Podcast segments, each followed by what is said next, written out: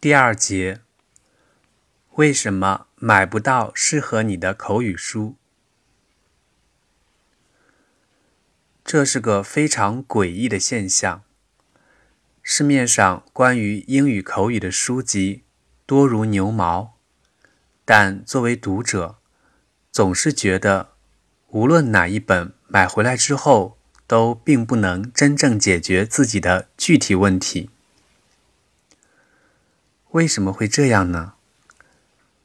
因为没有任何一本口语书籍是针对你写的，他们都是针对大众写的。否则，书就只能卖给你一个人。如若真的如此，那书根本就印不出来，没有哪一个出版社愿意出版。随着年龄的增加。每个人的内涵会慢慢积累出巨大的差异，于是人们之间各自想要说的话都大不相同。另外还有一个原因，在真实的对话场景里，除非必要，人们往往回避重复别人的话。既然别人已经说过，自己又何必再啰嗦？与此同时，随着时间的推移，每个人的思考方式也会衍生出独特之处，乃至于即便用同样的开场白，几句话过后，就会蔓延到与其他人完全不一样的方向。As people getting older, their knowledge is also increasing, hopefully. Therefore, what people want to say varies drastically from individual to individual. Furthermore, in real conversations, people always avoid repeating others whenever necessary. Why waste time and energy to produce nothing? Meanwhile, everyone is becoming even more distinctive especially in terms of thinking. Therefore, a talk might well begin with mundane greetings, but is bound to crawl into a unique and unexpected direction after several exchanges. 上面两个段落是典型的我自己的风格的书面表达方式。 至于是否地道，先放在一旁。想想看，这是你想说的话吗？这是你会使用的表达方式吗？就算你我想的一样，但最终你会像我这样表达吗？无论是用中文还是英文，其实使用任何一种语言的人都一样。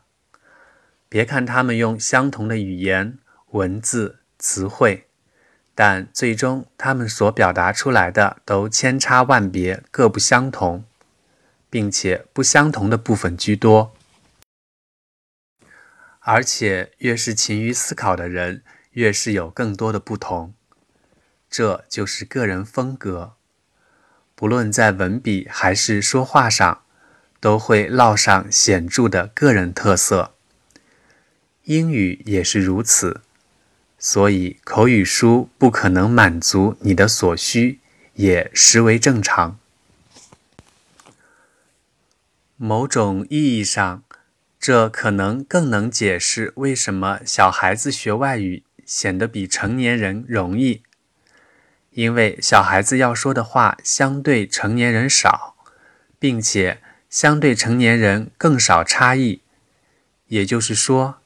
在少儿英语口语教材中所涉及的对话，可能更大程度上能够做到覆盖小孩子在真实世界里想说的话、要说的话以及可能说出来的话，而成年人所要表达的内容更为复杂，因此表达难度更高。成年人不像小孩子要说的话那样相对简单一些。他们无法做到不加思索地表达他们的感受，尤其是那些深思熟虑的内容。著名的英语九百句曾经风靡全中国，被认为是最经典的口语教材。某种意义上，它确实是。但从另外一个角度来看的话，又恰恰因为它挑选了所有的人共同最常用的句子，所以那些句子实际上是人们最少说，甚至根本不说的句子。不妨来看看以下的内容：一，Hello；二，Good morning。三，I am Kate Green。四 Are you Tom Brown? Wu, Yes, I am.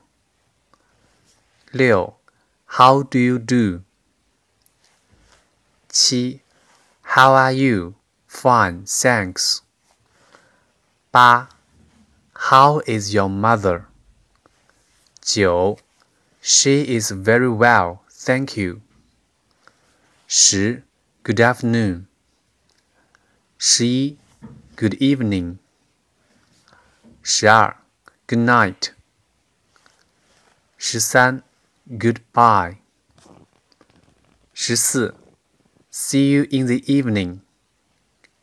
十五，So long。这些句子全都学完了，对于真实的口语交际。实际上是没多大用处的。 正常人怎么可能见面打招呼之后直接就告别呢？真正的场景可能是这样的：遇见与离开之时根本就没有寒暄，因为大家彼此不是陌生人。你平日里跟陌生人说话的可能性有多大呢？而聊天的内容每一次都有巨大的不同。这些口语书选择了那些最经常重复出现的内容，但这些内容并不像那些作者所想象的那样，因为他们是最经常重复出现的，所以他们是最重要的。恰恰相反，这些重复频率最高的内容，实际上只不过覆盖总体语言使用的百分之一而已，所以。注定用处十分有限。